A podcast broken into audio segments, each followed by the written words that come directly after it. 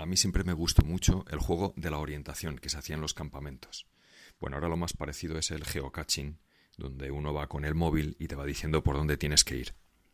Bueno, a mí me gustaba más la orientación porque tenías que ir eh, tú mismo buscando las pistas, las señales que había ahí dibujadas por el campo, por el bosque, hasta llegar a la meta. Bueno, pues el geocaching más famoso que ha habido en la historia es el de los Reyes Magos, que siguiendo una estrella salen desde Persia hasta llegar a Belén. Pues había un santo, San Gregorio Magno, que decía que la estrella no era una estrella, sino un ángel. Bueno, cosa que tiene su sentido, porque los ángeles son los mensajeros de Dios, los que nos envían los mensajes y nos ponen las señales de Dios. Pues, claro, la estrella era ese mensaje, esa señal eh, que Dios envió a los reyes.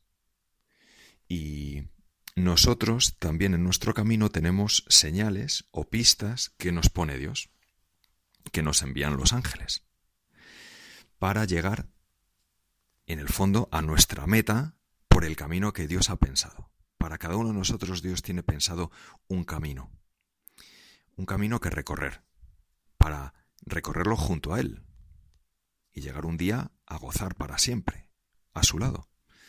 Y ese camino se llama la vocación de cada uno de nosotros. Cada un, el camino particular de cada uno de nosotros. Y para eso Dios nos pone señales. Hay personajes en la Biblia donde se han encontrado con las señales más curiosas. Bueno, la estrella ya es bastante curiosa. ¿Qué me dices de la zarza de Moisés?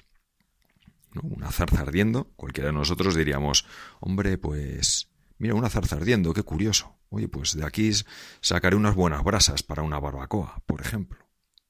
O San José, que ve mm, lo que Dios le pide en sueños. Cualquiera de nosotros, ahí va, qué sueño más raro he soñado esta noche. Bueno, pues todas estas personas, igual tantísimos santos, iban buscando la voluntad de Dios. Esta es la clave. ¿Qué pista me da Dios para saber su voluntad? Señor, yo quiero hacer tu voluntad. Eso es lo primero. Querer hacer lo que Dios quiere. Y querer ir por el camino que Él tiene pensado para nosotros.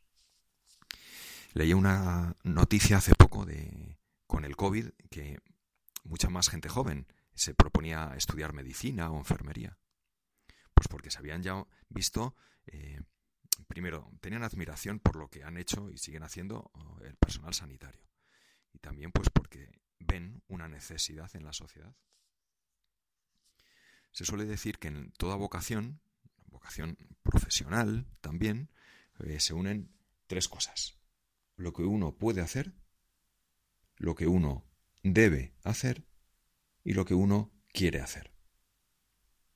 Bueno, pues con Dios pasa algo parecido. Lo que uno puede hacer en nuestro camino concreto, hombre, pues siempre va a haber unas condiciones mínimas para recorrer ese camino que tenemos que tener. En lo que uno debe hacer, pues se da cuenta de que los demás necesitan de uno, que Dios necesita de uno que esto no es, bueno, lo que em, la vocación es para mí, para ser feliz yo, no. Siempre tiene un sentido de entrega a los demás. Y por último, uno siente que aquello le afecta, le llega al corazón, le interpela, que te atrae de alguna forma, que es compatible con el miedo, con tener cierto miedo, como tuvo la Virgen María, por ejemplo, por la grandeza de la misión. Pero la suerte es que en la vocación, en la vocación cristiana, Dios, si nos pide algo, como les pidió a los reyes, hacer ese viaje tan largo, fiándose de una estrellita, pues Dios siempre recompensa. O sea, la vocación es una petición de Dios, pero sobre todo es un regalo de Dios, un don de Dios, donde Él nos va guiando, nos va ayudando y nos da el mayor regalo, como los reyes que caen de rodillas, adorando a Dios, al ver a un niño, un bebé, pero se dan cuenta del tesoro que es. Han llegado a la meta, se han fiado de las pistas que les ha puesto Dios.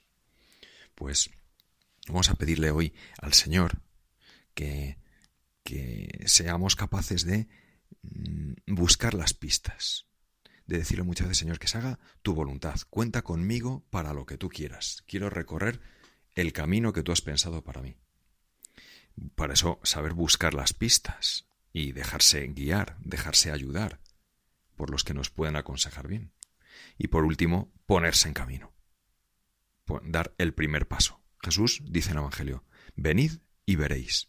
Tenemos que ir tras él, dar el primer paso. Y entonces veremos, veremos con claridad.